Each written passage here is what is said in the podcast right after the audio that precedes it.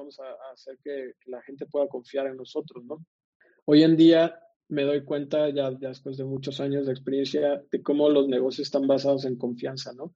Y, no solo hacia, hacia, hacia afuera, hacia los clientes, sino hacia las personas que invitas a ser parte de tu empresa o de tu negocio, ¿no?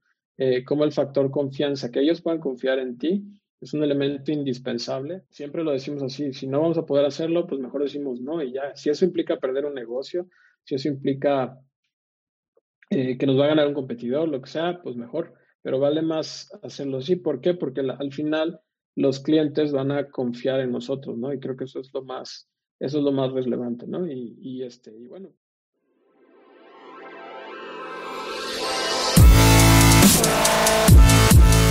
Bienvenidos, Injodibles.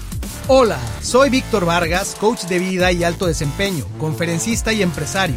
Y en cada episodio te presentaré personas o mensajes injodibles para inspirarte a revelar y expandir los límites de tu mente, tu corazón y tu espíritu.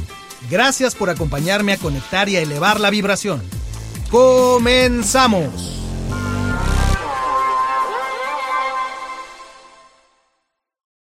Bienvenido, Injodible. Tengo el día de hoy, como siempre, un gran invitado. Una persona que tengo el gusto de conocer, diríamos, eh, de cierta manera, eh, de otras vidas también, de otras eh, etapas de mi vida, de mi carrera. Y una persona a la que le tengo un gran aprecio, una gran admiración en varios sentidos como ser humano, principalmente, pero como, como líder es, una persona que, he visto su, crecimiento y que pues ya me andaba por tenerlo como invitado porque estoy seguro que nos va a dar una perspectiva de los negocios, de la espiritualidad, de la integridad, desde el punto de vista de un líder. Y déjame contarte unos pequeños detalles sobre él. Eh, pues mi invitado es alguien que ha sido apasionado del diseño de experiencias, ya nos contará él de qué se trata el diseño de experiencias, apasionado de la tecnología, ha sido una persona que ha estado involucrada en el crecimiento del Internet desde pues prácticamente eh, los inicios del despegue de todas estas tecnologías que hoy día pues son cosas de todos los días, pero bueno, pues él, vivió esa etapa muy joven de cuando esto iba despegando, ¿verdad? Las, las, eh, el, website, los websites, las dot coms y todo ese tipo de cosas. Eh, él ha colaborado con grandes empresas y, ha guiado grandes proyectos con, los equipos que ha dirigido en cuanto a marketing, digital, eh, experiencia de, usuario o UX, como se le conoce. Es, un experto junto con su gente sobre e-commerce y ha desarrollado grandes sistemas, decía yo, para, para grandes empresas eh, nacionales en México e incluso internacionales. Y eh, esto lo ha llevado a colaborar, a hacer grandes alianzas con empresas muy, muy relevantes en el mundo de la tecnología a nivel mundial, que no es sencillo. No es sencillo eh, que, te, que te observen, que te escojan y con algunos de ellos lleva varios años trabajando. Entonces, algo muy relevante ha hecho eh, mi invitado junto con sus socios y, y, sus colaboradores para estar en el lugar que están. Entonces, pues lo que más eh, creo que nos va, nos va a aportar es eh, su visión en gran medida personal, pero de liderazgo. Así es que sin más ni más, quiero presentarte el día de hoy a Jaime de la Fuente Valles, un gran amigo y director de una empresa de diseño y experiencias llamada Gluo. Hola Jaime, buenos días. Hola Víctor, buen día y buen día a todos los injodibles, a todos los que escuchan el podcast. Es un gusto, la verdad, poder estar aquí, platicar y y pues compartir algo de mi historia, mis experiencias y, también platicar contigo, Víctor, que siempre es un gusto y hemos hablado, ¿no? Que es una admiración mutua la que tenemos, este, pero encantado de estar aquí. Pues encantado, Jaime. En realidad, pues sí, es, es, es de por sí es tener una charla de amigos, siempre digo, en Injodible. Y pues cuando se tiene a un amigo de muchos años que se le conoce, que se le aprecia, pues ese es, un placer. Así es que encantado, Jaime, de, tenerte aquí. Y en la tradición de, este podcast donde eh, la historia del héroe, la historia injodible del invitado es la protagonista, iniciamos con esta frase icónica de nuestro podcast que es, érase una vez un pequeño Jaime de la Fuente. ¿Cómo continuarías esa frase? Ok, pues un pequeño Jaime de la Fuente que cuando era niño, pues eh, crecí en un entorno de, mucha tecnología, un papá apasionado por la, tecnología y el uso de la tecnología, un papá que, eh, bueno, esto fue hace muchos años, pero tenía, tuve la oportunidad de tener una computadora en casa desde los, que será, siete años de edad, eh, donde mi papá, al dedicarse también a la tecnología, pues tenía la inquietud de que yo aprendiera, ¿no? me veía inquieto en ese sentido, entonces pues sí, desde niño era un niño nerdito, vamos a decirlo, no sé cómo, cómo explicarlo, ¿no? Con libros de Basic, este, que son, una tecnología obviamente ya muy antigua, pero me recuerdo este, haciendo programas, ¿no? Este, de niño, aprendiendo a darle instrucciones a la computadora y muy inquieto, ¿no? En ese sentido. Entonces, con una gran pasión en ese sentido por la tecnología, eh, los juegos de video, todas las cosas relacionadas, y pues de ahí creciendo de la mano también, pues por un lado con mi padre, por otro lado con una, una mamá y un papá también muy emprendedores, siempre eh, buscando trabajar, buscando impactar, buscando ayudar. Eh, y bueno, de ahí con una, una, esa intención, esa pasión por aprender de cosas, máquinas, aparatos, etcétera, este, llevándolo pues eh, hasta cuando tuve que elegir mi, mi, profesión, mi carrera, yo ya la tenía cantado, ya sabía qué quería hacer este, desde muy jovencito, así es que eh, pude hacer mi carrera en, ingeniería, en, la en sistemas. Eh, cuando estaba durante mi carrera, pues tuve también mucha influencia en temas de emprendimiento, eh, me apasionaba mucho em, pues el poder utilizar esa pasión que tenía por la tecnología para pues ayudar, colaborar, impactar, este, sabiendo que pues em, estaba en un, estoy en un país, ¿no? Que, donde la tecnología llega por influencia de otros países, de otras naciones, pero pues había mucho por hacer, ¿no? Entonces, todo eso se conecta en esa historia. Em, se conecta también, pues, con, eh, tuve la oportunidad también y por influencia de mi padre de estar en, en eventos desde muy joven, ¿no? Recuerdo yo que eran unos 17, 18 años, estando en eventos en el Silicon Valley, eh, de grandes fabricantes de tecnología, siendo muy inspirados por todas las cosas que veía ahí, obviamente, es donde está la, la meca de, de, la tecnología de información, ¿no? Em, entonces, sí, conociendo San Francisco, viendo los grandes eventos, grandes compañías, todo eso de alguna manera inspirando pues lo que yo quería hacer y lo que quería desarrollar.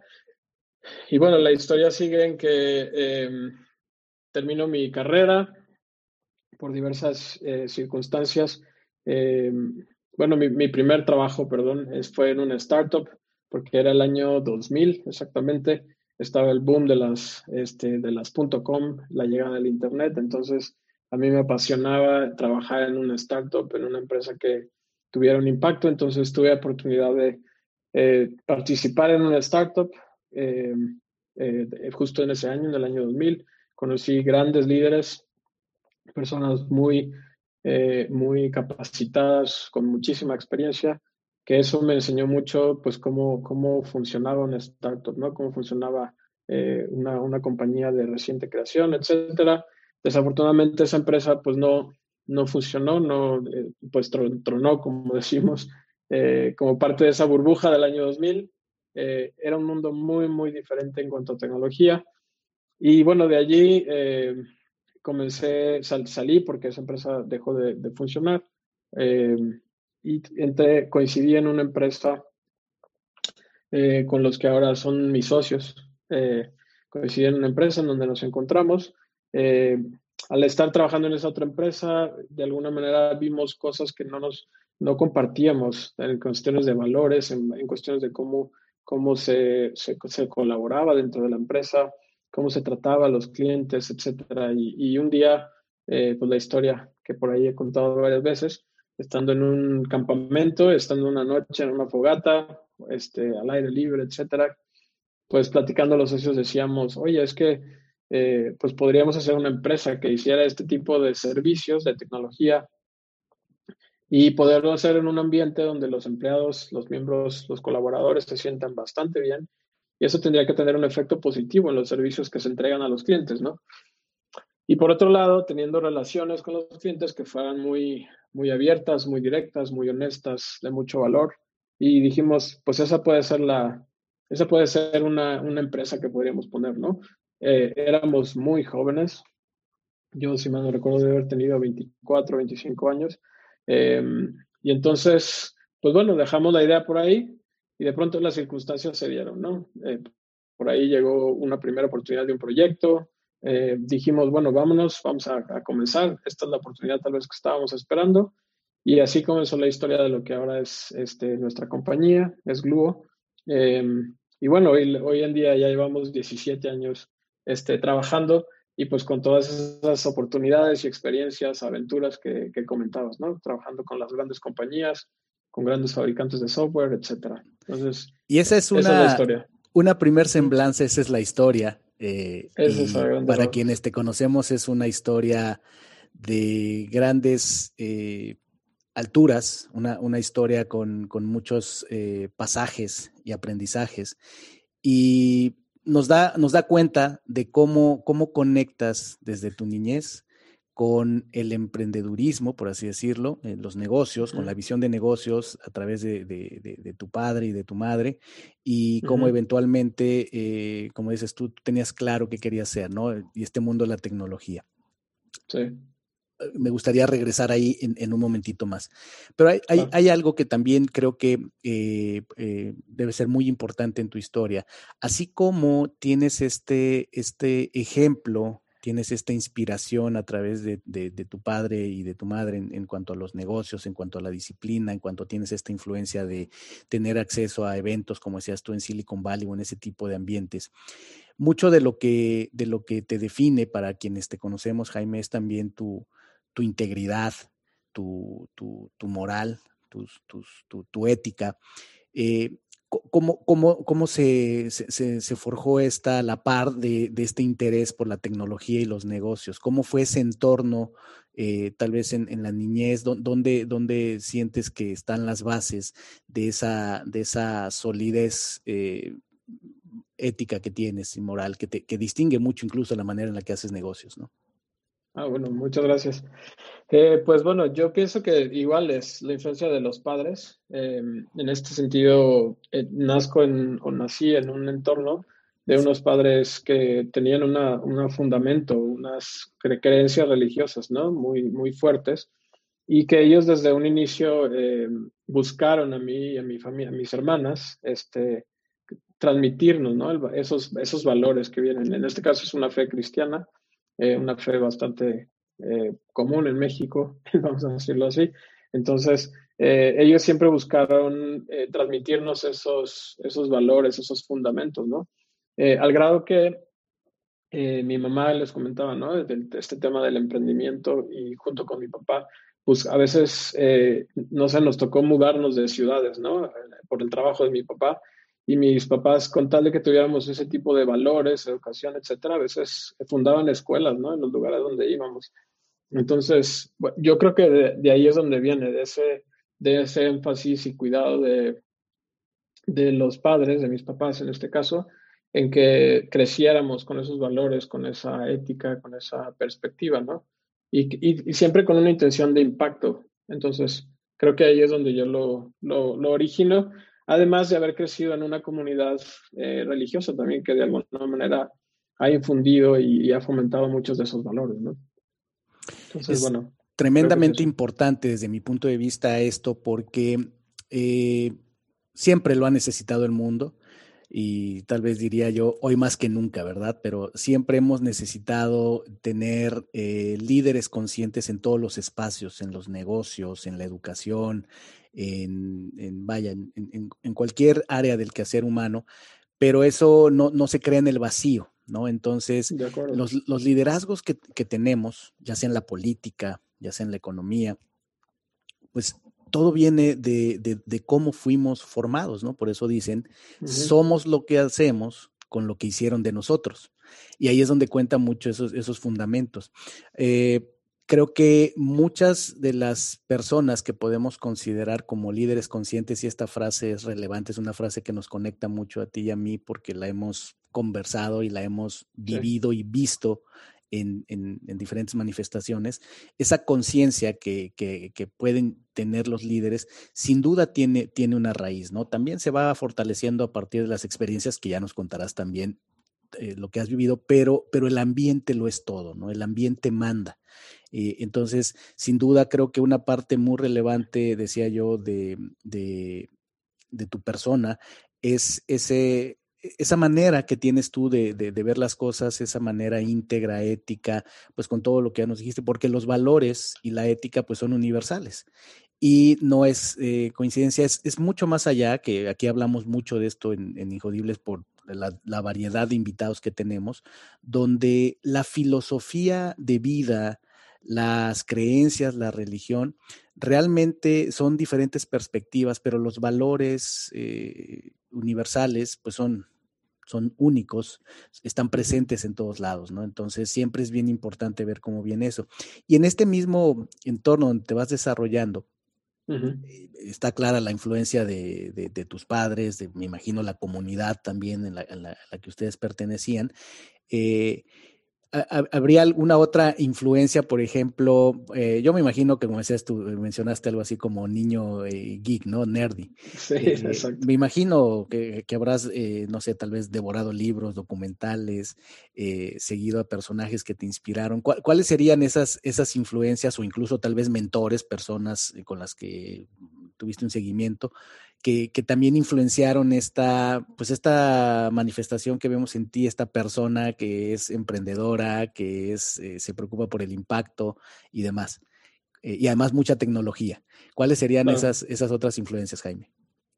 Pues em, de niño, eh, definitivamente publicaciones, este, que, que, que, igual mi papá muy apasionado de la tecnología, tenía en casa, ¿no? Recuerdo este, revistas como PC Magazine, que a lo mejor los, los de los 70s, 80s recordamos muy bien. Este, yo, recuerdo, sí, de niño yo recuerdo las leía, todavía ni sabía leer inglés y estaba ahí tratando de leerlas y entenderlas. Eh, mecánico popular, eh, publicaciones de ese tipo, eh, toda la evolución de la tecnología. Recuerdo veranos, este, esto es, esto es muy, o sea, siempre que lo cuento me dicen, no, qué nerd eras o qué geek, este, pero recuerdo veranos que yo estudiaba este, manuales de, de, lo que es el Office ahora, antes era WordPerfect, cuestiones de ese tipo, eh, sí, y aprendiendo a usarlos, ¿no? Entonces, recuerdo ese tipo de experiencias.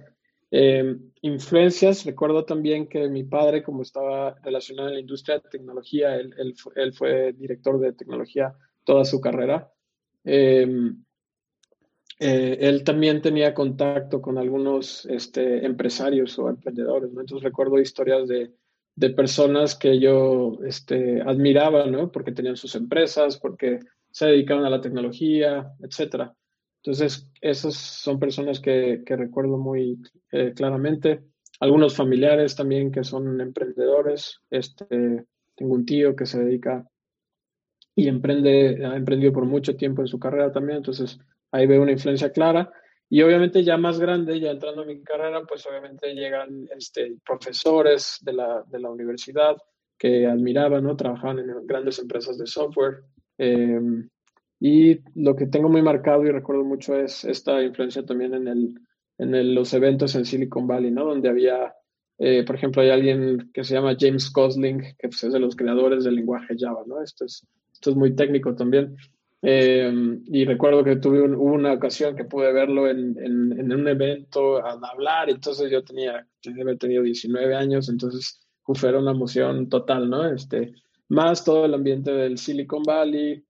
Eh, recuerdo haber podido ir a las oficinas de Sun Microsystems cuando, cuando yo era también muy joven y, y entonces ahí empezaba a ver, por ejemplo, recuerdo el campus de Sun Microsystems y que la gente iba vestida en shorts, ¿no? Esto era por allá del año, pues, yo creo, 98, 99. Y, y entonces yo volteaba y veía en México, y en México, ¿por qué la gente no anda en shorts en las oficinas? ¿no? Y cosas de ese estilo. Entonces, bueno, todas esas influencias creo que se fueron este, acumulando. Eh, recuerdo después eh, otros medios o, influencias que ha habido, la, revista Wired, que seguro la gente que le gusta la tecnología, este, también reconoce, recuerdo que en, en, la universidad iba a la biblioteca, buscaba la revista y me ponía a devorarlas, ¿no? Para, para leer acerca de eso y algunas otras publicaciones, ¿no? De emprendimiento, eh, negocios, etcétera, que pues fueron de alguna manera influenciando. O sea, ahora que volteo atrás, fueron sentando como las bases para pues mucho de lo que estoy haciendo ahora, ¿no? Y decías eh, James Gosling, ¿no? Y tal vez suena muy técnico, pero cuando hablamos de, de, de, toda esta época y etapa, todo lo que ha pasado en el desarrollo de la, la nueva era de, de, la tecnología, con todo la revolución del Internet y, después decíamos las .coms, todo, todo lo que es el e-commerce y demás, realmente es algo eh, muy, muy relevante que, marca, marca vidas. ¿Por qué? Porque esto ha, transformado la manera en la que vivimos las personas actualmente, ¿no? Sí, eh, en, gran parte del mundo, sobre todo en el mundo de los negocios, en el mundo corporativo, en la mayoría de las personas en las economías y sin duda la nuestra, en México, Latinoamérica, en Occidente, eh, ha tenido una influencia enorme toda esta cultura, tanto de negocios, eh, dirigida por la tecnología, pero también por la forma de ver la tecnología y el liderazgo que ha surgido de toda esta ola, ¿no? La manera que tenemos, por ejemplo, de, de, dirigir las organizaciones está muy influida eh, en gran medida por, por cómo se empezó a vivir dentro de las organizaciones en lugares como Silicon Valley o en otros lugares, pero asociados a la tecnología, donde se empezó a hablar o, a, mostrar con más, eh, eh, con más énfasis la administración orientada a, objetivos, el tema del de, flex time, ¿no? O este, el trabajo remoto que la tecnología lo permitía. Entonces, realmente ha sido, ha sido eh, eh, impactante ver todos los cambios que hay y que a través de, desde ese ángulo de la tecnología nos ha tocado vivir, y digo nos ha tocado porque pues mucho de esto lo compartimos también, yo lo, lo, vivo cuando tú lo mencionas, porque mucho me tocó vivirlo a mí también, ¿no? Que me formé precisamente en el, en el área de tecnología, pero creo que nos das un, un recuento muy, muy bueno y, ponerlo en contexto. Lo importante que ha sido y cómo esto, cómo el mundo del software, el mundo de la tecnología, eh, ha influenciado tanto al mundo de los, de los negocios. ¿no? O sea, no, no quiero exagerar y decir que la tecnología es, eh, por supuesto, hay muchas influencias desde muchos lugares, pero sí el mundo de la tecnología, los emprendedores tecnológicos y, tu historia me, lleva a otro punto que eh, quisiera que reconectáramos. Cuando llegas a, todo esto con esta formación, con todas estas influencias, decías, llega el punto donde eh, tienes esta conversación en una fogata con tres amigos, ¿no? Y me suena mucho estas historias de tipo eh, del mundo de la, tecnología, de las startups. no puedo evitar recordar la historia de, de Apple con, con Steve Jobs, eh, de, Bill Gates, ¿no? Que en sus inicios ambos tuvieron, eh, trabajaron en mancuerna con otras personas. Eh, Google, ¿no? Hoy día Google, pues que es una de las, de las, de las empresas más grandes e influyentes en el mundo de la tecnología, pues igual fue la unión de, voluntades de, de, dos amigos que se conocieron estudiando y pues hasta dónde ha llegado, ¿no? Esa, esa fogata marcó el inicio de algo, marcó una voluntad, eh, eh, o, más bien la intención de unir voluntades con quienes eh, se convirtieron y siguen siendo hoy día, varios años después, siguen siendo tus socios. ¿Qué siguió de ahí, Jaime, después de esa, de esa, de esa fogata? ¿cómo, cómo, se dio la historia que no fue de todo miel sobre hojuelas, verdad? Sí, no, para nada.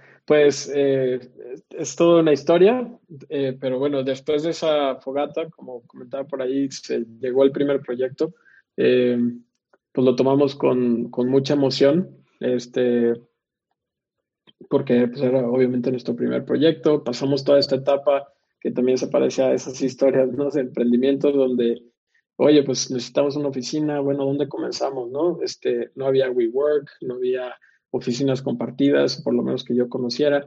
Este, entonces, pues empezamos en un lugar que llamábamos el inframundo, porque era un departamento en, eh, de solteros, haz de cuenta, entonces no, no eran las condiciones más, más idóneas para obtener una, una compañía o iniciar una compañía.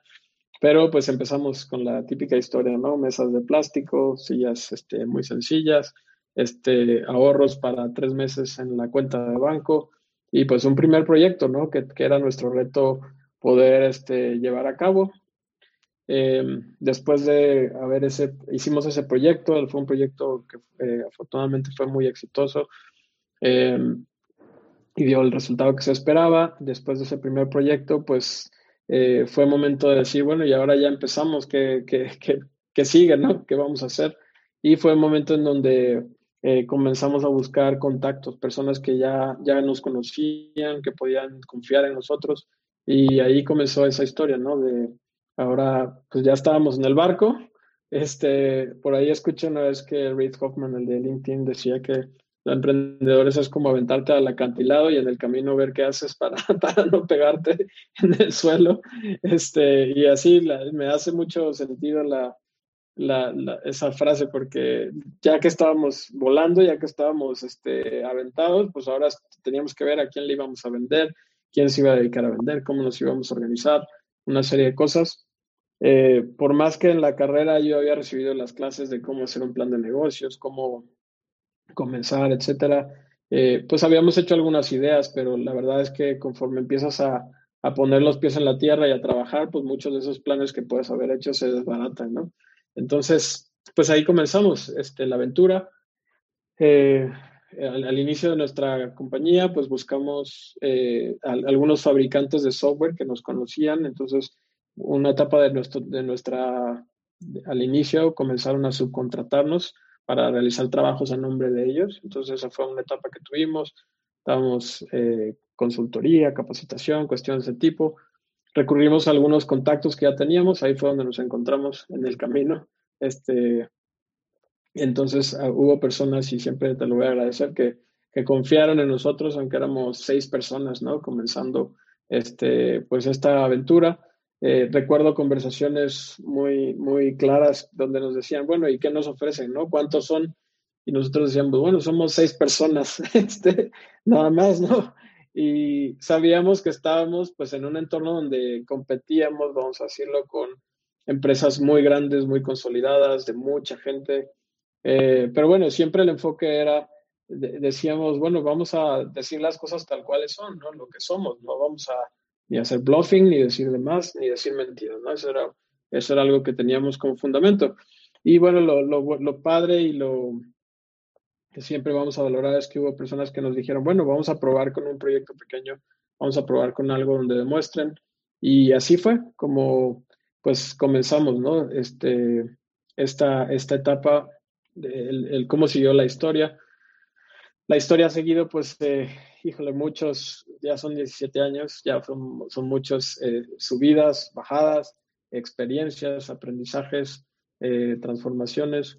Mira, em, Jaime, si me das oportunidad, ahí de, eh, hacemos un paréntesis, porque esto que acabas de decir también pienso que es muy poderoso y que desde un punto de vista de la óptica injodible, ¿no? Si, algo, si algo se requiere, ya tú nos darás tu opinión, en el mundo del emprendimiento, en el mundo de eh, eh, proponer algo en el mercado, ya sea que vas tú solo, ya como soloprenur que se le llama, o ya sea que alineas a más personas y, te lanzas, que fue lo que ustedes vivieron.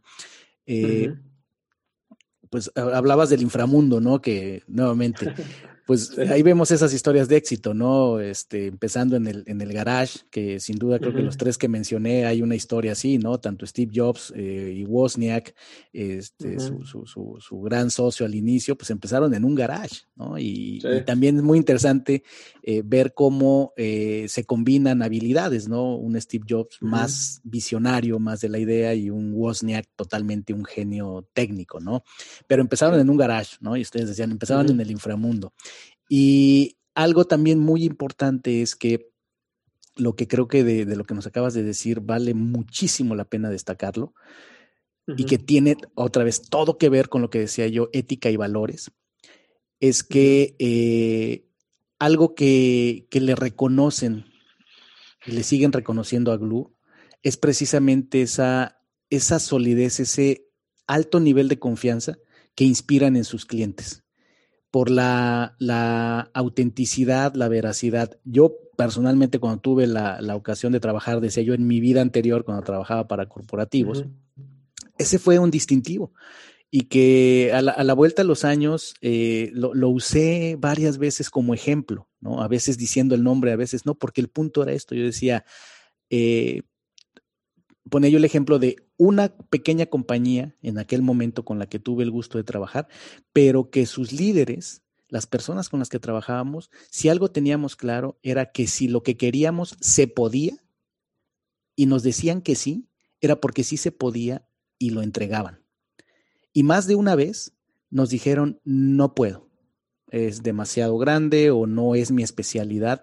Y eso es algo que vale oro para quienes nos estén escuchando y estén en ese, en ese punto de ya sea querer empezar eh, algo nuevo, querer emprender o que ya estés en el emprendimiento, es si necesitas eh, un gran producto o grandes habilidades que puedan servirle a alguien, que satisfagan una necesidad, pero sobre uh -huh. todo necesitas la capacidad de entregar y, uh -huh. y la palabra lo es todo.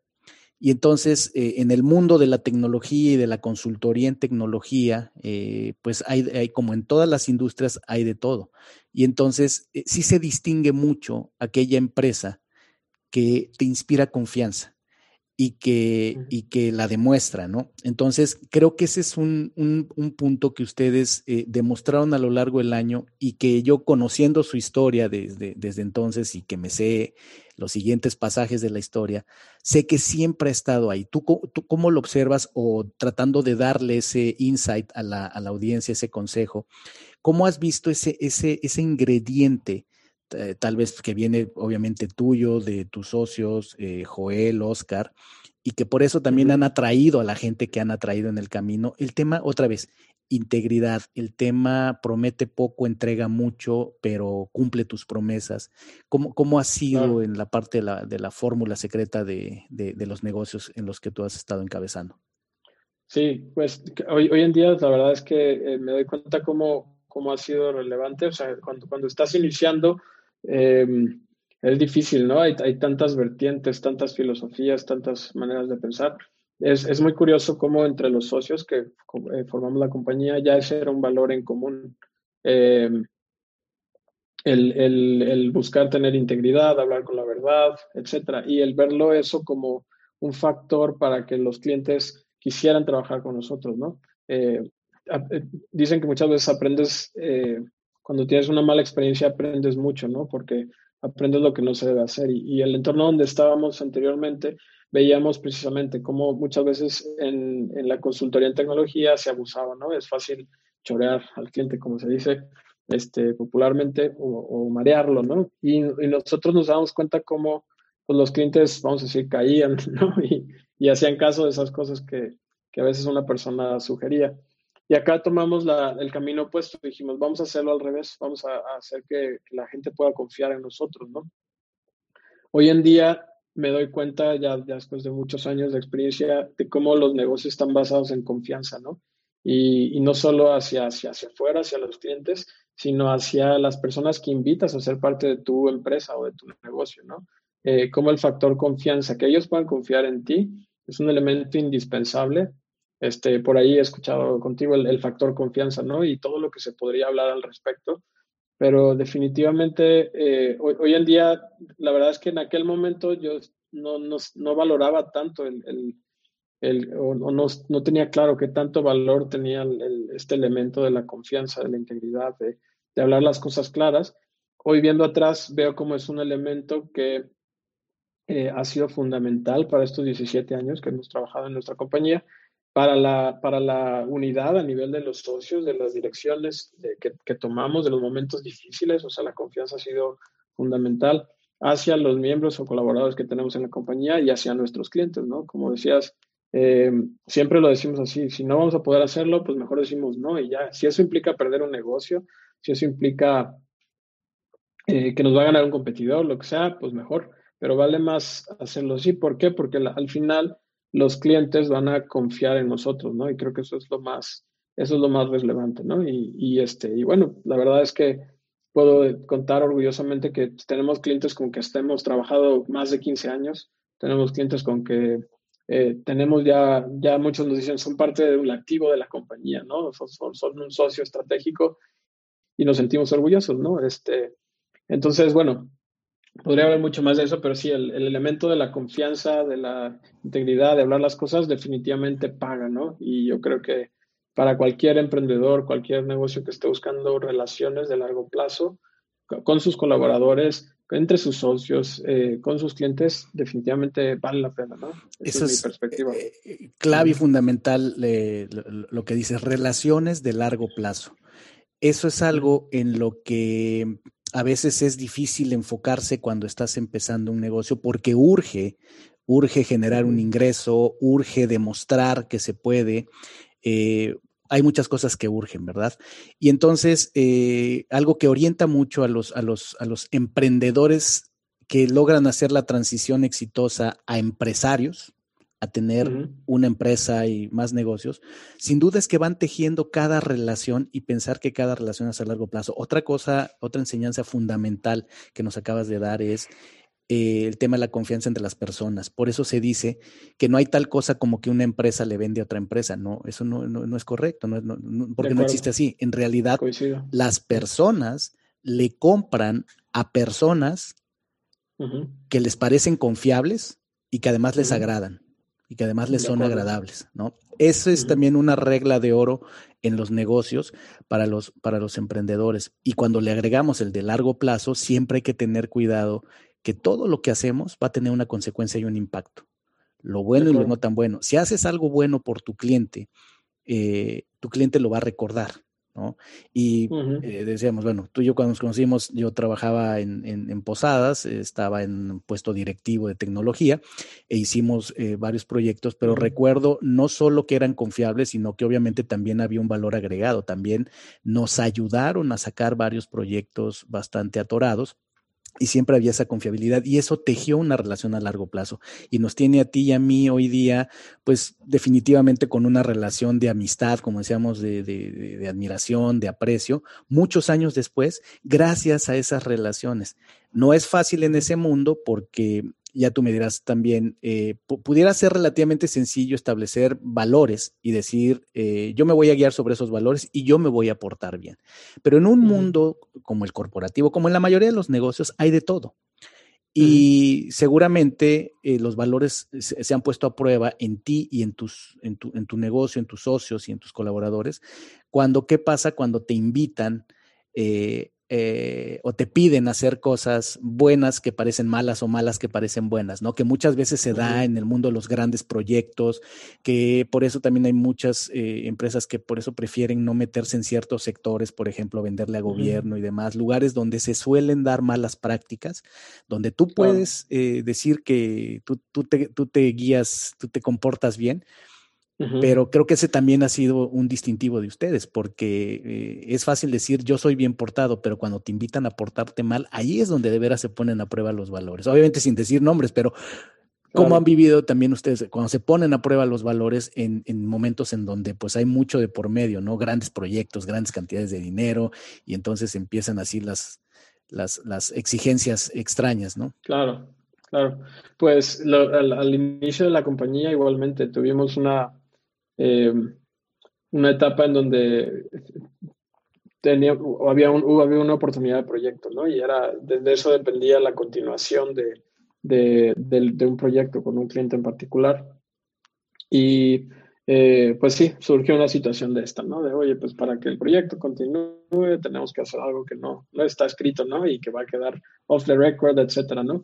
Eh, la, la, platicamos mucho los socios, la, enfrentamos y decidimos no, no participar en eso. Eso significó pues que nuestro, la continuación del proyecto se truncó, o sea, prácticamente dijimos, pero de ahí quedó, comenzó la base para eh, utilizar eso como un criterio para con qué empresas queríamos trabajar, ¿no? Y cuando ya una, una empresa, un proyecto huele a, ese tipo de problemas, situaciones, circunstancias, la verdad es que es, es, un punto en donde comenzamos a marcar una línea, ¿no? ¿Sabes qué? Esto eso, eso no va a ser una, una relación de negocio de confianza finalmente, una relación de negocio sólida, una relación de, a largo plazo. Y, este, y bueno, creo que, creo que hicimos bien. Obviamente, eh, alguien podría argumentar, ¿no? En la cuenta de banco, el estado de, cuenta de la empresa, pues se disminuyó, ¿no? Pero al final, esta integridad, este sentido de, de hicimos lo correcto y al final ves dónde, cómo siguen esas historias de manera este, independiente y cómo sigue tu historia, pues dices, creo que valió la pena tomar esa decisión, ¿no? Em, vamos, en el camino hemos tenido muchas situaciones de estas, hubo, hubo hasta hace unos cinco o seis años una situación donde igualmente nosotros vimos un proyecto, dijimos, esto huele raro, aquí hay algo que no, no nos suena correcto, marcamos nuestra línea, limitamos, porque pues al final eran solo suposiciones. Eh, y bueno, desafortunadamente se cumplieron. Había ahí en todo el entorno de negocio que había, había algunas cosas que no estaban bien fundamentadas, etcétera. El proyecto se derrumbó. ¿En qué quedamos? En un proyecto donde nos, el cliente o la persona que nos contrataba, la, empresa que nos contrataba, quedó debiéndonos dinero. Un proyecto en problemado. Y una vez más dijimos, ¿sabes qué? Donde algo huela a esto, hay que salir de ahí. No es lo que queremos. Y este, y sí, eh, al, final creo que, creo que ayuda a mantener un, un, mejor entorno, un mejor, una mejor solidez como compañía, ¿no? Sin duda es, es nuevamente muy importante para lo que querramos empezar, decía yo, para quienes están pensando en, crear un negocio, para quienes están pensando en, en, hacer el siguiente o en crecer el que tienes. Este tema es bien, bien importante, es parte de la cultura de los negocios y, y, y, por eso es que aprovecho que tengo frente a mí a un, a un líder que eh, no, no, no solo hay una relación de muchos años, sino que me consta y el mercado está ahí y lo que dicen sus clientes de él, porque hay que saberse conducir. Cuando, cuando empezamos a permitir pequeñas desviaciones de los que son los valores, porque el tema es este, es eh, la teoría de escribir un propósito muy atractivo, muy ambicioso y valores muy inspiradores, es relativamente fácil, decía yo. La prueba de fuego viene cuando esos valores tienen que ser vividos y sostenidos, cuando esos valores que son como límites hay que sostenerlos.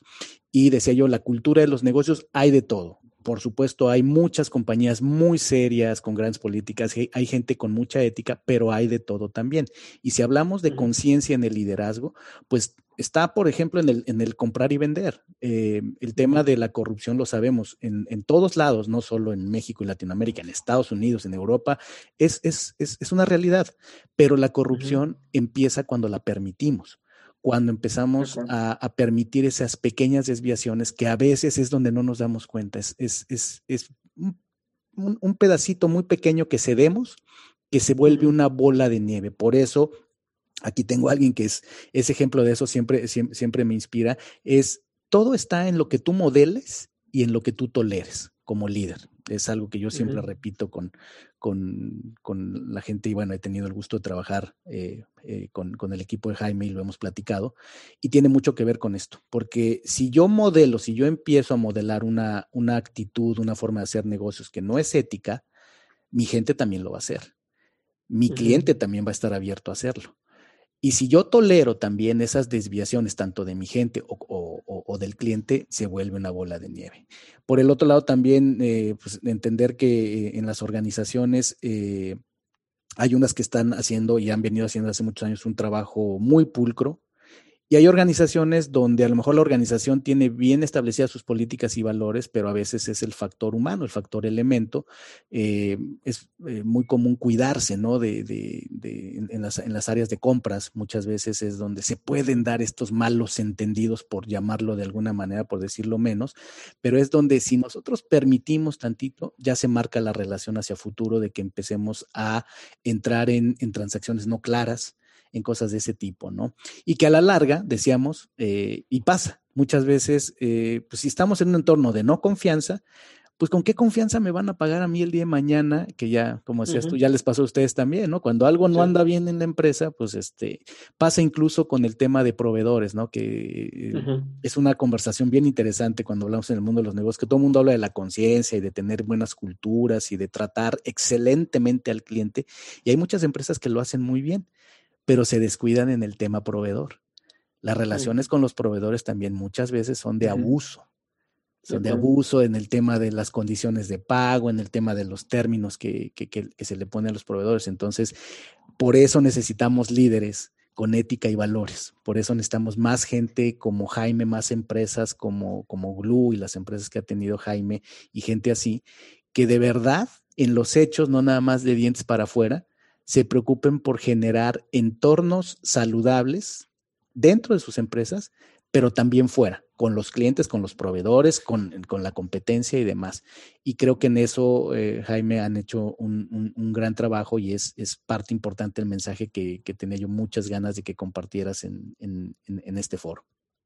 Ah, con gusto. Digo, y la verdad, tampoco te puedo decir que, o sea, es, es un reto, este, y, también no, no, quisiera plantear que somos la, empresa perfecta, ¿no? Y la perdón perfecta, o sea, hemos tenido momentos difíciles, hay veces que de pronto pues caes en, el, en la situación, pero te echas para atrás, ¿no? Pero lo que sí puedo decir es, siempre ha pagado el, el, hacer las cosas bien, ¿no? El, buscar el mejor salir de ahí. ¿Por qué? Porque eh, si no, la verdad, ves, ves las consecuencias y, este, y eso, se genera un entorno de confianza de, desconfianza, perdón, se genera negocios que no son sólidos, relaciones que no son sólidas y que no, no, no te llevan a largo plazo. Entonces, definitivamente sí, eso es a lo que le hemos apostado y, y ha funcionado, ¿no?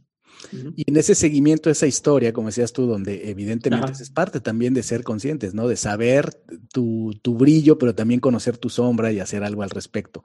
En, en los varios años, decías tú, 17 años que llevan eh, eh, trabajando juntos, eh, socios. en ese viaje del Ebre, donde hay picos y hay valles, eh, ustedes tuvieron grandes aprendizajes. Eh, hubo este momento que suele pasar mucho también en los emprendimientos, en el crecimiento de las empresas, donde empieza a haber determinado éxito, empieza a haber determinado crecimiento, y es donde también se ponen a prueba muchas cosas, ¿no? Este, sabernos administrar, saber este, pensar largo plazo, balancear cosas y demás. Ustedes tienen una experiencia muy interesante que de hecho juntos hemos compartido en algunos foros y que ha sido muy inspirador para muchas personas.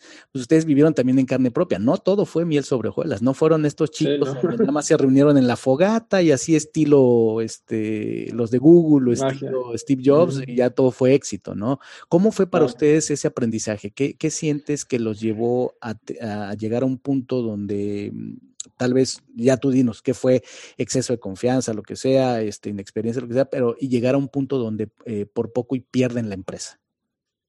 Sí, pues, eh, pues como les mencionaba, comenzamos muy jóvenes, eh, por una parte, em, y, y, de alguna manera, pues arrancamos cuando estás iniciando este, pues tienes mucha emoción, ¿no? Y mucho, mucho celo por el emprendimiento y la, sensación de, del sueño, ¿no? De tener una empresa que, que, pues prospere en muchos sentidos, ¿no? La gente que colabora, el, eh, a nivel económico, toda una serie de factores, ¿no?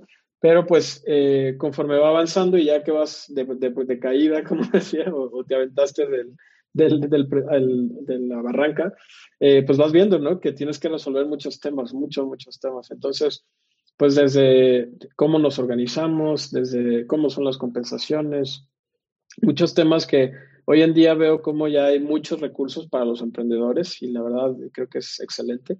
Pero pues sí, hace 17 años eh, no, era, no era tan fácil el acceso ¿no? a todos estos podcasts que hay ahora, toda esta información. Entonces, bueno, eh, muchas cosas las tuvimos que ir aprendiendo, ¿no? Así a, golpes, vamos a decirlo. Este, y en el camino, pues, de eso, eh, pasamos por varias etapas, ¿no? De cómo organizarnos, eh, quién se encarga de esta responsabilidad, quién se encarga de esta otra responsabilidad. Empezamos a encontrarnos con cosas que ahora veo tan claras, por ejemplo, como, oye, ¿cuáles son los valores bajo los cuales nos vamos a, a regir? Este, ¿Por qué? Porque va pasando el tiempo y entonces tienes que eh, enfrentar el, cómo nos vamos a, organizar, a qué tipo de gente vamos a contratar, eh, qué tipo de decisiones vamos a tomar, qué políticas vamos a tomar, etcétera. Entonces, bueno, todo eso fue pasando. Eh, pasamos por muchas etapas ahí como socios y los, los líderes de la compañía. en los primeros que serán 12 años de la compañía tuvimos también varias subidas, bajadas Pero sí, hace cinco años, pues fue la, fue la etapa más dura, ¿no? Donde precisamente eh, teníamos una manera en que estábamos estructurados, eh, habíamos, ya, en la parte financiera, pues ya estábamos con varias eh, fluctuaciones en el flujo de efectivo de la compañía, etcétera. Y pues se dio precisamente un proyecto, ¿no? Que un cliente no nos pagó, ¿no? Entonces, eso fue la, la gota que derramó la copa y nos llevó a un punto en donde la compañía pues prácticamente estaba en, en jaque mate, ¿no? Teníamos deudas eh, con los bancos, teníamos por otro lado una nómina que pagar, una cuenta de banco que tenía prácticamente cero y entonces pues teníamos que plantear qué hacer para, para seguir, ¿no? Eh, y hubo de, hubo de todo ahí, este, primero recurrimos a préstamos familiares, obviamente con, con, pues, con muchísimo cuidado, este, por una parte, pero pues no eran suficientes. Eh, entre el qué hacemos, qué hacemos, de pronto dijimos, ¿sabes qué? Hay que vender la compañía. Recuerdo que estábamos, había un competidor que en uno de nuestros clientes, eh, pues estaba muy de cerca y yo conocía al dueño, etcétera. Le llamé, le dije, oye, ¿sabes qué? Te vendemos la compañía, eh, la vendíamos en 80 mil dólares, recuerdo. Este, y recuerdo muy bien la historia que él me dijo, no, a ver, tranquilo, confía en Dios, esto se va a arreglar. Este, qué bueno que me dijo eso. y entonces, eh, pero pues no, no, no aceptó ir por ahí. Este, y, al final no podíamos hacer nada, teníamos deudas, no podíamos, teníamos obligaciones comerciales, o sea, teníamos contratos con los clientes en curso, obviamente también con nuestros colaboradores. Entonces, eh, pues ahí tuvimos que hablar muy, muy abiertamente. Ahí, eh, aquí sale Conscious Business. Eh, en ese periodo tan duro, gracias a Dios y afortunadamente me encontré con este libro de Conscious Business de Ray de, perdón, Kaufman, Fred, Kaufman. exactamente, no me acuerdo cómo fue una recomendación de Amazon, no, no recuerdo cómo fue, pero lo empecé a leer, lo devoré, porque este, dio muchas bases, eh, este, todo lo que decía ahí, ¿no? De cómo, cómo teníamos que hablar los socios, teníamos que expresar lo que sentíamos, a veces con esta intención de, evitar un conflicto mayor, etcétera, pues no estábamos encontrando maneras de expresarnos, ¿no? Entonces, eh, por ahí salieron varias herramientas, lo veo así, que nos ayudaron a, salir del nudo en el que estábamos, a replantearnos el cómo queríamos eh, trabajar y seguir adelante. Y entonces, pues tuvimos que actuar, tuvimos que hacer una reestructuración de la compañía, salieron personas de la compañía, eh, fue un momento duro, dejamos de, pagar sueldo y nómina como un, mes y medio y fue la cosa más terrible. Eh, es, es, muy, muy, muy duro eso. Y a partir de ahí, pues comenzó una nueva etapa, donde ya después de muchos años de aprendizaje, con bases mucho más sólidas, con experiencias, eh, pues comenzamos una nueva etapa de, de, arranque, ¿no? Que cambiamos el nombre de la compañía. Este, una, y una, nueva etapa, una nueva etapa, Jaime, generalmente, y por como lo ibas describiendo, viene después de tocar fondo. ¿Cuál dirías tú que fue ahí el tocar fondo? ¿Qué fue así donde eh, sientes que fue el momento crucial, vida o muerte, para, para, para este negocio? Sí, yo pues pienso que fue ese, cuando, cuando estábamos pues los socios ya con nuestros ahorros personales invertidos en la compañía, con deudas con los bancos, deudas familiares o deudas con conocidos, eh, pues deudas con colaboradores. Entonces prácticamente estábamos, lo único en lo que nos podíamos sostener de alguna manera era a nuestra reputación con los clientes, a los contratos con los clientes que teníamos en curso. Eh, recuerdo incluso que fuimos abiertos con los clientes de que estábamos en problemas, este, o sea, no, no, no lo tapamos, la verdad, o sea, lo hicimos saber y la verdad es que ahí a eso fue lo que nos, nos aferramos, ¿no? Y a, pues, el, el, que teníamos que enfrentar la situación, teníamos que salir de ahí, ¿no? Este, entonces, bueno, yo, ese fue el punto de donde tocamos fondo, ¿no? El punto, el punto, de, el punto de quiebre. O sea, sí, sí, te pasó o les pasó como socios por la cabeza el tema de la desbandada, de ahí muere. Sí, claro. Sí, sí, totalmente. Totalmente. Pero no, en cierto sentido, pues no había salida, ¿no? La uno cada vez que llegara alguien y rescatara la compañía, la comprara, inyectara mucho dinero, pero aún así eso es un proceso, no es algo que ocurre de la noche a la mañana. Que fíjate, quiero nuevamente, aquí seguimos viendo lo mismo, decías, no lo tapamos con los clientes, este, eh, fuimos incluso claros de que estaba habiendo problemas. Eh, y, sabían que tenían su reputación, que una reputación, ¿cómo se hace? Otra vez, eh, valores, eh, entregar y demás, al grado que quiero rescatar algo que dijiste que me, parece que no es cosa menor, al grado que hubo uno en, este, en este bache tan grande, este, en este viaje injodible, en este bache tan grande, hubo un momento donde incluso estuviste, estuvieron dispuestos a malbaratarle la compañía y ofrecérsela a un competidor. Pero a mí lo que me dice mucho de esto es, otra vez, eh, ¿qué habrá visto ese competidor? ¿Cuál será mm, la situación? Que él mismo, tal vez, tal vez lo consideró buena oportunidad de negocio, tal vez no.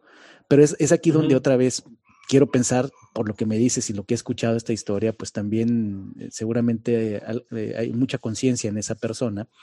Sí. no, no solo te, te, dijo no, tranquilo, ten calma, sino además, pues te dice, ten fe en Dios, ¿no? Sí. O en aquello en lo que tú creas. Y es, es otra, otra, otro rasgo de los líderes conscientes. No solo se trata de aprovechar las oportunidades al máximo, se trata de hacer también lo correcto, correctamente.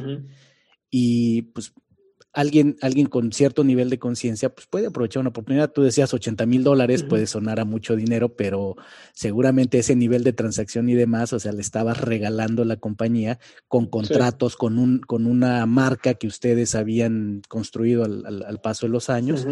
Y, eh, y, otra cosa que quiero destacar que también mencionaste es, por un lado, se atraviesan personas clave, ¿no? Esto pudo ser un, punto crucial, el de si te aceptó o no te aceptó la oferta, el consejo que te dio, creo que fue eh, crucial, y después la intuición de los líderes, ¿no? De todas las, no, líderes en, cualquier sentido de la vida, ¿no? La intuición del ser humano de estar abierto a escuchar los mensajes. Y cuando mencionas el tema de no sé cómo, pero se atraviesa e, en tu atención, un libro llamado Negocios Conscientes, Conscious Business, escrito por, por, Fred Kaufman, que es pues todo un filósofo de los negocios, ¿no? No, no por nada LinkedIn, Google lo han contratado como su filósofo interno de negocios, como, como coach para sus, para sus líderes. Y entonces, pues aparece ese mensaje aparentemente pues, así de, la nada y eso te, te inyecta de ideas eh, que finalmente te llevan a ti y a tus socios a eh, no soltar, a, continuar.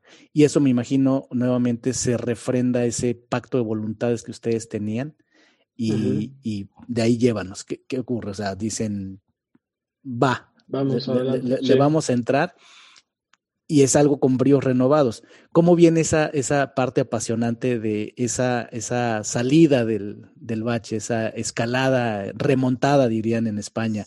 Que tuvieron.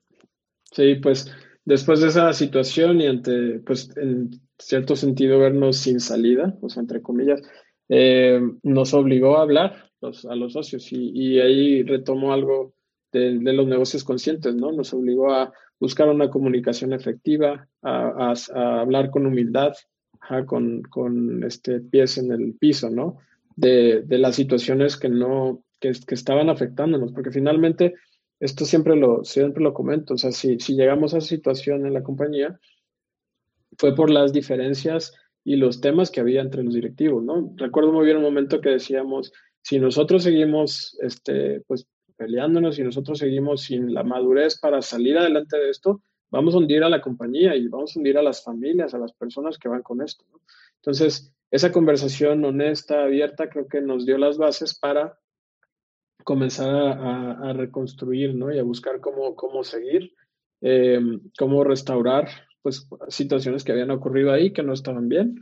Y finalmente, eh, pues bueno, algo que hicimos fue reorganizarnos, establecer una manera en que nos íbamos a organizar y que las cosas podían ir hacia adelante.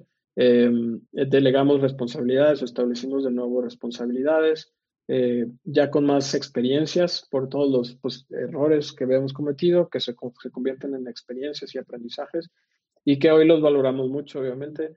Eh, por otro lado, ahí fue, hubo una, una sesión que recuerdo muy bien donde, donde hablamos de a ver qué es lo que cada quien busca, ¿no? ¿Qué, qué estamos buscando realizar con, este, con esta empresa, ¿no?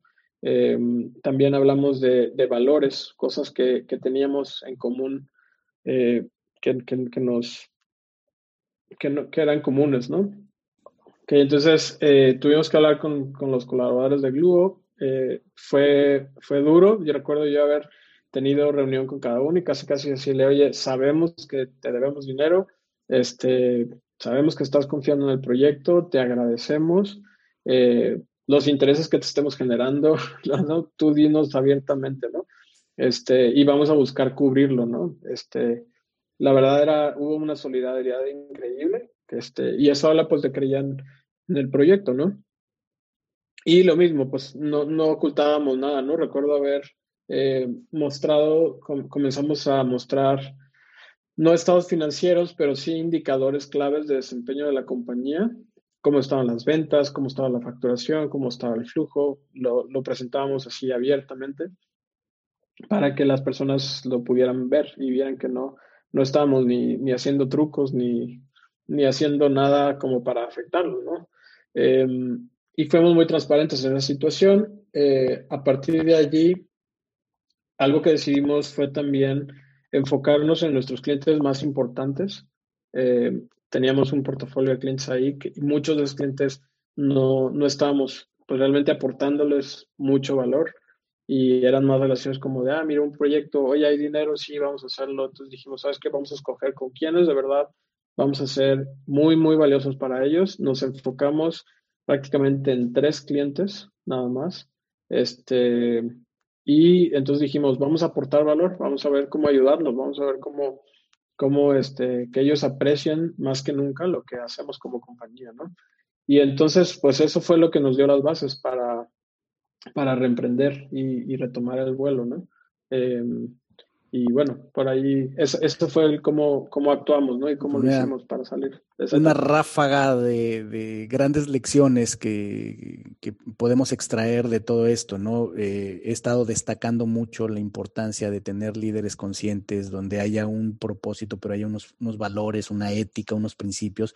Pero lo que tú nos regalas, Jaime, es, es este sorbo de realidad donde eh, es muy cierto, en los negocios no basta con ser consciente, no basta con tener una elevada ética moral, no es suficiente para que los negocios sean exitosos, ¿no? Entonces, decías tú que faltaba, eh, algo que ustedes eh, descubrieron, reconocieron, decías, eh, faltaba comunicación entre los socios, por ejemplo, ¿no? Que a la postre, o sea, eso fue seguramente de estas, decíamos, bolitas de nieve, ¿no? Que se fue haciendo cada vez más grande Exacto. y causó sus propios problemas, ¿no? Al margen de cosas circunstanciales que pasaron. Entonces, comunicación y confianza, un, un punto muy importante. Y, y, y, mencionaste también la palabra restaurar, que es un tema muy, muy importante de la confianza y que en el caso de ustedes es un, es un ingrediente esencial de su historia inspiradora de éxito, de su historia injodible como, como, como líderes, pero como organización, que tuvieron la, la humildad, la sabiduría y la fuerza de restaurar la confianza con todo lo que ello implica. Restaurar, si lo vemos en términos personales, significa uh -huh. perdonar, soltar. Sí. Y uh -huh. perdonar o soltar significa, el verdadero perdonar y soltar significa olvidar, ¿no? Uh -huh. eh, en gran medida no lo estemos trayendo a colación y demás, ¿no? Seguramente fue uh -huh. todo, todo un proceso, y de lo que yo los conozco, pues un proceso de crecimiento organizacional, pero personal, muy importante para todos ustedes, pero nos da grandes lecciones. Por eso esta, esta historia es tan apasionante, una historia de una organización injodible, con líderes conscientes que evidentemente le dan ese espíritu injodible, porque al final la conciencia de los negocios, si hablamos de negocios conscientes, la conciencia uh -huh. de los negocios, pues son las personas que están dentro, los líderes que están dentro, ¿no? Uh -huh. Y esta sí. historia donde ustedes, pues, eh, vieron los inicios, vieron un crecimiento acelerado, donde seguramente también vivieron la, la, el lado oscuro del, e, del éxito y, y, todo lo que uh -huh. viene con él y, y nos regalas pues to, todo esto que viene. Vuelven después de la remontada al tamaño eh, que tenían anteriormente, incluso lo, lo rebasan. Sí. Eh, y eh, pues te das cuenta de, muchos ingredientes o muchos elementos que, ahora hay que tener presentes. Por ejemplo, de estos aprendizajes, Jaime, sin pretender que esta es una historia que se termina, o sea, todos los días estamos y más en, la época turbulenta de, cambios tan rápido y tan frecuentes que tenemos, pues esta historia no termina. Pero al día de hoy, con esos aprendizajes, eh, sabiendo que como seguramente muchos negocios, pues estás eh, también junto con tus socios y tus colaboradores, pues eh, atendiendo a las urgencias de las circunstancias actuales. Pero hoy con tu aprendizaje, Jaime, ¿qué dirías que ha sido crucial? ¿Cuáles son los elementos que rescatas hoy con tu experiencia de más de 17 años haciendo negocios que son importantes en el liderazgo, en la organización, en la cultura? Sí, pues fíjate que a, partir de, de, precisamente esta etapa, algo que nos dimos cuenta es, íbamos a, íbamos a despegar de nuevo, ¿no? Íbamos, esa era la intención que teníamos. Eh, para contar un poco de los, del, del, tamaño de la empresa, ¿no?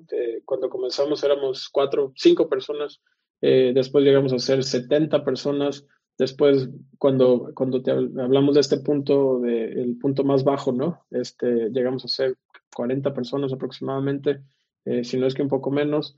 De ahí la historia, pues es que íbamos a crecer de nuevo y lo veíamos, ¿no? Entonces, eh, dijimos, ¿cómo, ¿cómo podemos rescatar estos aprendizajes, estas cosas que consideramos esenciales para que cuando Globo, vuelva a crecer podamos mantener este ambiente, esta perspectiva y que no se desborone, ¿no? Porque ya nos había pasado. Entonces, rescatamos muchos de estos valores, de estos aprendizajes en lo que le llamamos nuestro libro de cultura este libro de cultura viene de, de influencias también muy relevantes como Tony Say de Sapos, este, que tienen un gran libro de cultura de empresas como Netflix, eh, HubSpot, empresas igual del mundo de tecnología, que, que sus influencias pues llegan hasta acá, ¿no? Y em, entonces ahí rescatamos toda una serie de valores que lo pusimos en nuestro libro de cultura. Ese libro de cultura tiene valores como el respeto como base fundamental de la, manera en que queremos que sea nuestra compañía, em, la, humildad ontológica le llamamos, que es algo que rescatamos de, de Fred Kaufman, está de compartir mi perspectiva, pero eh, es saber que es, puede estar viciada, puede estar errónea, em, eh, valores como la integridad, la pusimos ahí, la responsabilidad incondicional, el poder responsabilizarnos, el, la honestidad también está ahí en nuestros valores, la aventura, la mente abierta, toda una serie de valores que los plasmamos ahí y que habrán servido como guía para eh, pues llegar a la, a la, empresa que somos ahora. Hoy en día somos aproximadamente 90 personas, más 95 personas aproximadamente, eh, con muchos retos. Este, pero bueno, eso precisamente tuvimos que eh, pues dejar esas ideas ahí y eso nos está sirviendo también a nosotros como base de, la conversación entre los, entre los socios, entre los líderes, los directores, y también como base para tomar decisiones ante los momentos difíciles que estamos viviendo ahorita, ¿no? Que, creo que pues toda compañía lo, está enfrentando, ¿no? Entonces son, son esos valores y por ahí está ese, ese libro que es lo que utilizamos, ¿no? Para, para bajar todas estas ideas. Ese libro fue sin duda la punta de lanza de todo esto, que después ya fue una compilación. Ustedes han, ido curando información, influencias, eh, como nos decías, Netflix este, y, otras, y, otras, y otras fuentes de, culturas exitosas. Eh, aquí, más allá de lo que pensemos de cada negocio, es esos negocios sin duda tienen culturas exitosas, ¿no? Ustedes toman esos aprendizajes y, hablabas de temas como, por ejemplo, la, humildad ontológica, ¿no? A mí, eh, un, concepto, una definición de liderazgo, de, las, hay muchas que, me gustan. Una de ellas es, una definición de liderazgo de Jim Collins, eh, autor del libro Good to Great. Y, empata mucho con lo que estás diciendo, ¿no? Él, dice que los líderes, él, define niveles de liderazgo, ¿no? Y el, y el, nivel más alto, dice, el nivel que, sería el equivalente de líder consciente, él le llama eh, líder de nivel 5. Y él dice, se llega, cuando se llega al nivel 5, dice, las personas que llegan al nivel 5, dice, son líderes que eh, tienen una rara combinación entre humildad personal y voluntad profesional. O sea, dice, esa rara combinación es lo que dices, la voluntad profesional es la que los lleva a ser ambiciosos, a tener grandes metas, a ser muy eh, efectivos en desarrollar un sistema de gestión, en desarrollar una cultura y demás, pero no pierden su humildad, que sería el equivalente de la humildad ontológica eh, que, menciona Fred Kaufman. Y eh, aquí una anécdota rápido, ¿no? De, estos, eh, eh, escuchaba hace poco una entrevista de, entre, platicaron Fred Kaufman y, Reid Hoffman. Reid Hoffman, el creador y fundador de LinkedIn, y Fred Kaufman, pues que fue, sigue siendo asesor, pero fue mucho tiempo, hizo un trabajo muy importante dentro de la cultura de LinkedIn. Y entonces rápidamente, decía, me llamó mucho la atención que decía Fred Kaufman, cuando me llamaron de LinkedIn para invitarme a trabajar, dice, yo venía pues ya de, de tener cierto prestigio, cierto éxito, no tenía necesidad económica, yo vivo en un yate y, lo anclo en X lugar del mundo el día que quiero, dice, y yo me pregunté, ¿por qué querría yo trabajar otra vez para una empresa, no? Este, con todo lo que tengo. Dice, bueno, entonces acepté entrevistarme con, con Reid Hoffman y eh, con lo que me encuentro es que eh, me, piden ayudar a, LinkedIn porque precisamente eh, estaban haciendo la transición. El fundador, Reid Hoffman, le estaba cediendo ya el puesto de dirección general a Jeff Weiner. y Jeff Weiner fue, de hecho, el que le llamó a, a Fred Kaufman. Entonces, cuando, cuando este hombre está por aceptar, dice, quiero hablar con, con, con el dueño, quiero hablar con, con Reed para, pues, para conocerlo. Dice, ya, solitos los dos, yo le pregunté, eh, oye, a ver, pero ¿por qué estás interesado en darle la gestión a, a otra persona, a, Jeff Weiner? Y si lo que me dijo me impactó y eso fue lo que me hizo aceptar trabajar con ellos. Dice, porque, dice, porque estoy convencido que Jeff Weiner tiene muchas mejores cualidades como, como directivo tiene la energía y tiene una serie de elementos que él puede llevar la empresa todavía mucho más lejos de lo que yo podría. Y esa es una demostración de humildad y de orientarse al propósito mayor, al beneficio mayor, dice que eso fue lo que hizo que yo aceptara eh, trabajar con ellos, ¿no? Y pues trabajó con ellos eh, muchos años.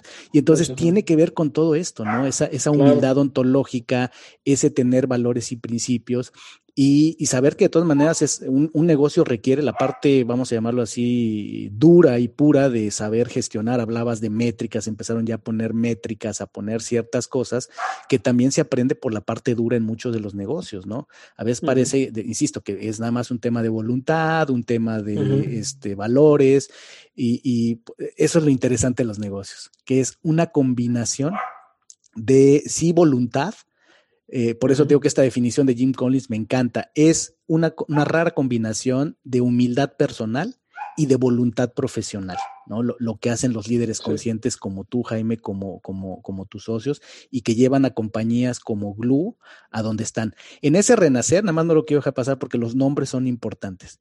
En ese renacer salió el nombre Glue, porque no se han llamado así durante estos 17 años. y siempre hay, siempre hay algo mágico en por qué se le ponen los nombres a las, a, las cosas, sobre todo cuando se le piensa, ustedes que también ya están muy metidos en el mundo del marketing, pues seguro hicieron su tarea. ¿Por qué Glue, Jaime? ¿Qué significa? Eh, seguramente tiene un significado simbólico, yo diría tal vez hasta espiritual, ¿no? Eh, ¿Por qué Glue? Sí, pues em, nos damos cuenta, bueno, la, palabra es pegamento en, en Esperanto, este, entonces em, fue una sesión de, de, así brainstorming, ¿no? De buscar nombres, buscamos un nombre diferente, etcétera. Pero con, con, esta idea de unir, con esta idea de, de, pegar piezas, creíamos que era una metáfora muy, muy, muy importante, ¿no? De lo que podía, de lo que representaba el Glue, ¿no? Nos dábamos cuenta cómo nuestro trabajo ayudaba a nuestros clientes eh, nuestros clientes, muchos de nuestros clientes están en etapas de transformación digital, donde están buscando adaptarse a, toda esta ola de tecnología que ha llegado y están viendo cómo, cómo transformar sus compañías para que puedan abordar lo digital. Entonces, nos hemos dado cuenta cómo Gluo, nuestra compañía, se convierte en, algo que ayuda a que diferentes equipos de las compañías trabajen y empiecen a trabajar de una manera mejor, ¿no? Entonces, veíamos eso, veíamos también como eh, cuando hacemos un proyecto, tomamos diferentes tecnologías, diferentes disciplinas, las unimos para que funcionen, ¿no? Como un producto integrado, etcétera. Eh, y por otro lado, pues internamente también tiene toda una metáfora hacia la unidad, hacia el trabajar este, en, el equipo, en conjunto, etcétera, ¿no? Entonces, de ahí fue que salió el nombre. En el Esperanto nos gustó mucho la palabra, como se escuchaba, y bueno, así fue como, como nace el nombre, ¿no? Me encanta, parece que estuviera a modo. Pero no, o sea, tiene, tiene mucha lógica, porque por eso dicen, por algo, quienes vibran en una frecuencia similar, pues se atraen, ¿verdad? Y ahorita mientras lo describías, pues me cae el 20 de la similitud que tenemos, mi firma de coaching y consultoría, que ya hemos tenido el gusto también ya de tener proyectos juntos, eh, eh, se llama Wow. Y pues sí, eh, le, dediqué tiempo a pensar cómo, cómo quería que qué significaba. Y en esencia, es, significan lo mismo, es muy similar. Eh, mi, empresa Wow quiere decir We Are One, son las siglas de We Are One, todos somos uno, todo está unido, la separación es una ilusión, ¿no? Mientras que ustedes, yo en el mundo del, liderazgo de las personas, del, desarrollo eh, humano, y ustedes en el, mundo de la integración de la tecnología, eh, combinando, sí. sí. tecnología, pero también el aspecto humano, este, entonces no hay, casualidades, ¿no? Y los nombres son poderosos y son importantes porque son palabras y el lenguaje lo es todo. Qué maravilla, Jaime. Y para quien eh, no, no, no, no ubique y, pueda tener claridad, eh, si puedes eh, decirnos brevemente ¿qué, qué, hace Gluo, para quién Gluo es una, una, una buena opción, a qué se dedican en Gluo. Sí, claro, con gusto. Em, pues básicamente lo que hacemos es ayudar a nuestros clientes a crear experiencias digitales y productos digitales. ¿Qué me refiero con esto? Eh, las marcas, las empresas hoy en día están buscando cómo darle una buena experiencia digital a sus clientes, ¿no? Y nosotros precisamente somos quien les ayudamos, quien analizamos cómo es la interacción que pueden tener con sus clientes, las oportunidades que están en el mundo digital este, con tantas tecnologías que existen y entonces tenemos un equipo que puede ayudar a, hacer realidad esas ideas, ¿no? Desde hacer estrategia, conceptualizarlas, hasta, hasta llevarlas a cabo y que se vean reales, ¿no?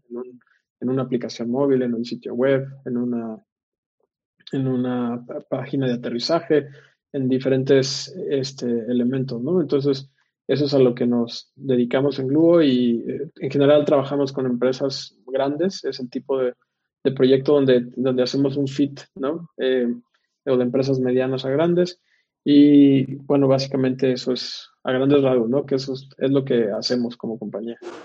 Y eso que haces suena muy interesante precisamente para los momentos que vivimos donde el mundo se está volviendo, por lo menos por ahora, pero yo creo que muchas de estas cosas llegaron para quedarse mucho más virtual, mucho más digital. Eh, ¿Qué oportunidades eh, están viendo en Glue hacia el futuro? ¿Cómo ven el, futuro del e-commerce, de, todo el, de todo el aspecto digital con los cambios que está sufriendo el, mundo, digamos, la sociedad global? Claro. Sí, pues eh, como, como, en el mundo y en la sociedad, en México, en todas partes, ¿no? Este, enfrentamos el, el cómo dar continuidad a nuestros negocios. Entonces, eh, las diferentes industrias, ¿no? Donde, donde colaboramos, este, viajes y hospitalidad, financiero, cada una tiene retos muy distintos, pero definitivamente el, el que las firmas o compañías eh, se enfoquen en dar una mejor y ser mejores en su, en su experiencia digital es una apuesta que paga, ¿no? Este, ¿Por qué? Porque hoy en día, pues con el distanciamiento social, con, con eh, las nuevas eh, maneras de trabajar, etcétera, eh, los retos en la educación, etcétera, pues lo que está provocando es eso, que necesitemos interactuar con, con, las compañías, con las marcas de manera digital. Y pues aquellas que inviertan, aquellas que lo hagan oportunamente, aquellas que generen esas experiencias, pues creo yo que van a ser las, las ganadoras, ¿no? independientemente también de que pues la pandemia, todos esperamos va a pasar, este, pero creo que es una inversión segura y, pues ya se está viendo, ¿no? La, aceleración que hubo en los temas digitales en los últimos meses, pues dicen que equivale, ¿no? He escuchado de todo, desde aceleró en dos años, en cinco años, en diez años. Hay todo tipo de, estimaciones, pero eh, sí, o sea, creo que las compañías que inviertan en lo digital eh, definitivamente va, a pagar, ¿no? Este, hay que hacerlo bien, obviamente. Igual, como decíamos al principio, se presta para que haya mucho eh, charlatán o gente que te venda la fórmula mágica. No es sencillo, pero, pero bien hecho creo que paga, definitivamente. Y pues historias hay muchísimas, ¿no? De cómo, cómo vale la pena invertir en lo, digital. Esa es mi perspectiva. Pues creo que está, está muy claro la oportunidad o la necesidad de, lo digital. Por ahí se dice que todo este eh, estas circunstancias que nos ha traído la pandemia han adelantado la, agenda del mundo, lo que hubiera ocurrido en por lo menos 10 años, eh, dentro de 10 años, se ha adelantado enormemente. Y eso para todas esas personas que están en negocios, que, que van ya más encaminados hacia lo digital y no lo han hecho, pues aquí están grandes opciones. E-commerce es una de las especialidades, lo que decías, el, tema de la, de la, experiencia, mejorar las experiencias de los usuarios en, el tema digital. Y pues con todo lo que hemos hablado, además hacerlo con alguien, con alguien serio, con alguien ético. Evidentemente, y quiero ser muy claro, no tengo ninguna participación de negocios en la compañía de Jaime. Eh, no acordamos esta charla para un tema de marketing. Realmente eh, nos hemos enfocado en el tema del liderazgo, pero sin duda eh, es, una muy buena opción si alguien está, está buscando hacer un trabajo bien hecho en el tema digital, competir en esa, en esa arena que es mucho del, comercio que ya se manejaba ahí, que se está manejando, pues va, va, va a seguir siendo muy, muy necesario. Entonces, Gluo es la compañía, Gluo eh, eh, puede ser una, una, buena opción. Y pues vaya, Jaime, eh, yo sé que esto sigue y yo sé que seguramente pues ya ustedes están pensando en la siguiente ola, en los siguientes cambios, en adaptarse, porque son una empresa responsiva, que es una de las otras cosas que nos une, responsive, eh, que ya he hablado en, el episodio que hablé de organizaciones responsivas. Jaime eh, es, alguien que es muy activo en ese campo, con el cual también comparto, comparto ideas y actividades, incluso recursos, tiempo le ha puesto al tema de, de responsive. Y como empresa responsiva, pues pues ustedes ya están haciendo su tarea, su tarea de tomarse su medicina, la que se tengan que tomar, de hacer sus ejercicios, de tomar sus decisiones y enfocarse hacia el futuro. Y así es que con todo esto que hemos platicado, Jaime, pues te, tengo uh, dos preguntas desde, desde, ese ángulo. Eh, la primera es, con todo esto, ¿tú cómo explicarías que funciona el universo? Ok bueno, comenzaba, comentaba al inicio que tengo una, una base y fundamento ¿no? cristiano, entonces mi perspectiva o, los lentes bajo los que observo todo, todo el mundo siempre están basados en, en una figura que es Dios, ¿no? Entonces yo creo que hay, todos hemos recibido un universo y, y, un mundo, ¿no? Maravilloso, en donde como seres humanos pues tenemos retos, ¿no? Cómo convivir, cómo cómo vivir, cómo ir hacia adelante, cómo enfrentar problemas como los que estamos este, viviendo, ¿no? Como una pandemia a nivel global, los retos políticos, los retos sociales, todos los retos que existen, ¿no? Pero definitivamente mi perspectiva es que hay, hay una fuerza empujando las cosas hacia el bien, hacia cosas positivas, hacia cosas este, que podemos esperar lo mejor, ¿no? Y esa fuerza, mi perspectiva es que es Dios. Entonces, este, eso es lo que da ánimo, ¿no? Y que que personalmente es el motor, ¿no? Que, que, puedo decir que me mueve hacia adelante. Y en ese sentido, pues mi perspectiva es positiva, ¿no? ¿Cómo va a ser? ¿Cómo lo vamos a lograr? ¿Cómo vamos a trabajar juntos? Bueno, hay, hay muchos retos, pero definitivamente eh, hay que seguir y hay que ir para adelante y, y deben ser cosas buenas, ¿no? es, así es como lo percibo. Me encanta, Jaime. Y esto nos lleva a la segunda pregunta. Ok. Para ti, ¿Qué es ser injodible? ser injodible mm, es este ante toda circunstancia, ante toda situación que enfrentas, tener esa capacidad, esa disciplina, esa, esa mentalidad, esa mente fría para convertirlo en algo positivo, en algo que, que podría ser, eh, te platicaba hace rato de algo que estoy leyendo por ahí, que algo que se convertía en un obstáculo, convertirlo en la oportunidad, en algo que te guía hacia dónde seguir, hacia dónde, dónde empujar y dónde dónde caminar, ¿no? Tener esa capacidad, eso creo que es, es la, bueno, sería mi definición de, de injodible, ¿no? El tener ese espíritu, esa lucha, ese, esa valentía, esa resiliencia para seguir adelante y, y no, no tumbarte ante las circunstancias, ¿no? Estupenda definición, me encanta, muchos elementos ahí. Jaime, por favor, dile a la audiencia dónde te pueden encontrar a ti, dónde pueden contactar con Gluo, eh, dónde. Ok, pues eh, hay varias formas. Estoy en LinkedIn, eh, me pueden buscar como Jaime de la Fuente, esa es una forma. también, bueno, no, no, no, soy muy activo en Twitter, este, pero pueden seguirme también, soy X James, X James, así soy arroba X James, es otra forma en, donde estoy, eh, y mi correo, que es james arroba gluo.mx, ese correo también este, estoy disponible y claro, con gusto pueden, pueden contactarme. Eh, la, la, página de, de, nuestra compañía la pueden buscar así simplemente en Google y les aparece Gluo. Este, esa es la manera en que, que pueden contactarme.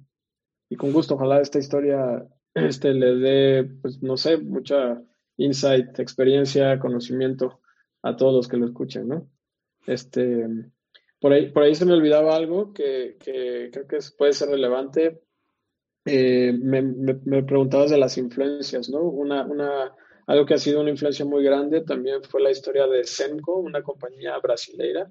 Este, que eh, Ricardo Sembler, que es su director, por ahí leí su libro a, inicios de nuestra compañía y eh, ese libro y todas las ideas y las prácticas que tienen ellos han influido mucho de lo que es la cultura Gluo y este y la verdad podríamos hablar también un montón acerca de eso, pero bueno, es un recurso que les recomiendo por ahí, Ricardo Sembler, Semco, eh, Maverick se llama su libro, ahí tiene pláticas en TED y en otros lugares. Entonces, también hay ideas eh, muy interesantes relacionadas a los negocios conscientes, a organizaciones responsivas, etcétera. Entonces, también no quise dejar de, mencionarlo. No, maravilloso y qué bueno que lo compartes porque una de las cosas que más eh, buscamos y nos encanta es precisamente compartir recursos, ideas, que nuestra audiencia se lo lleve. Y segundo, viene muy bien a lo que hemos ejemplificado en toda esta charla, porque un libro pudo cambiar el curso de la historia para ustedes. El ejemplo de una compañía como esta última que nos estás diciendo, el caso de Semco, eh, que te da ese ejemplo de cómo él le dio la vuelta a las cosas y cómo creó una cultura eh, muy sólida, transformadora. Eh, justamente eso es lo que también buscamos, inspirar.